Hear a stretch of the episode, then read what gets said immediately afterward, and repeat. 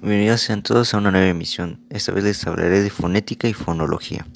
Ambas son ramas de la lingüística que estudian a los sonidos de distinta forma o maneras. Pero antes de definir detalladamente estas dos ramas, tenemos que precisar qué es el sonido.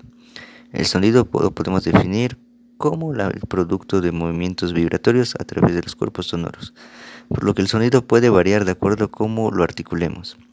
También tenemos que los sonidos lingüísticos son producidos a través de los órganos de fonación, tales como los dientes, la lengua, la úvula, la glotis y las cuerdas vocales, por mencionar algunos. Ahora sí, definiendo cada una de estas ramas, la fonología es la rama de la lingüística que se, encarga de estudiar de cómo se organizan los sonidos en una lengua y cómo se transmiten los significados. Dentro de la fonología encontramos fonemas, que es la mínima expresión de producir un sonido. En el lenguaje español tenemos 22 fonemas, divididos en 17, vocal, 17 consonantes y 5 vocales. Por otro lado, la fonética es la rama de la lingüística encargada del estudio de la producción, naturaleza física y percepción de los sonidos. Dentro de la fonética encontramos alófonos. La fonética está dividida en fonética articulatoria, fonética acústica, fonética auditiva, fonética segmental o fonémica y fonética suprasegmental o prosódica. En la fonética articulatoria encontramos al aparato fonador, en donde se encuentran inmersos todos los órganos que participan para la producción de sonidos. A su vez, el aparato fonador se subdivide en tres partes o secciones, tales como el aparato respiratorio, en donde se encuentran órganos como eh, los pulmones, los bronquios y el diafragma. La cavidad glótica, en donde está la laringe, las cuerdas vocales, y la cavidad supraglótica, en donde se encuentra la cavidad bucal, la cavidad nasal y la faringe. En el idioma español casi no ocupamos eh, la cavidad nasal para producir sonidos, solamente en la M, Ñ o N. Pero en idiomas tales como el francés o el portugués es muy frecuente encontrar sonidos con la cavidad nasal. Pasando a la cavidad acústica, eh, la cual estudia el sonido articulado a través de las ondas sonoras, que también estudia la producción de estas y la, y la propagación que se da en el aire cuando hablamos.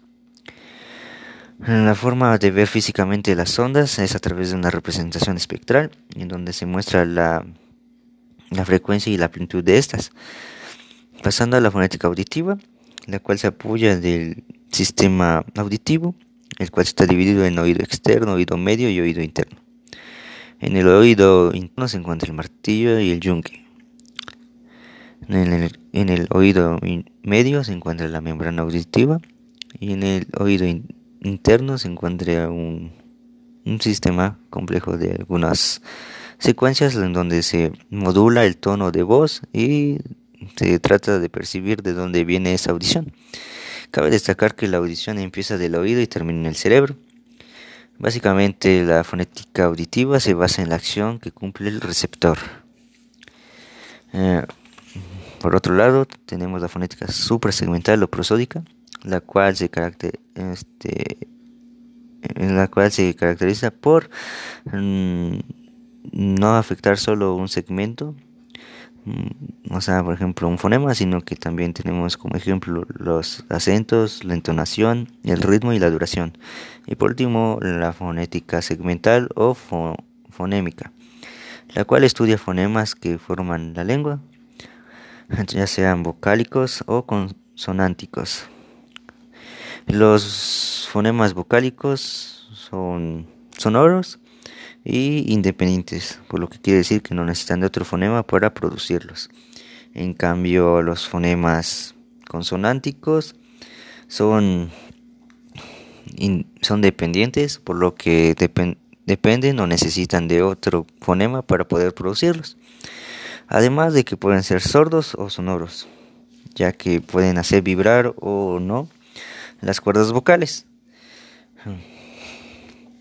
Como conclusión podemos decir que fonética y fonología están muy ligadas una con otra eh, dentro de, del estudio de, la lingüística, pero hay unas cosas que diferencian una de otra, tales como el uso de las unidades mínimas como son los fonemas y alófonos y algunas características tales como sus divisiones. Y en especial su función que cumple cada una. Espero que esta haya sido eh, de ayuda o en un futuro que sea de ayuda.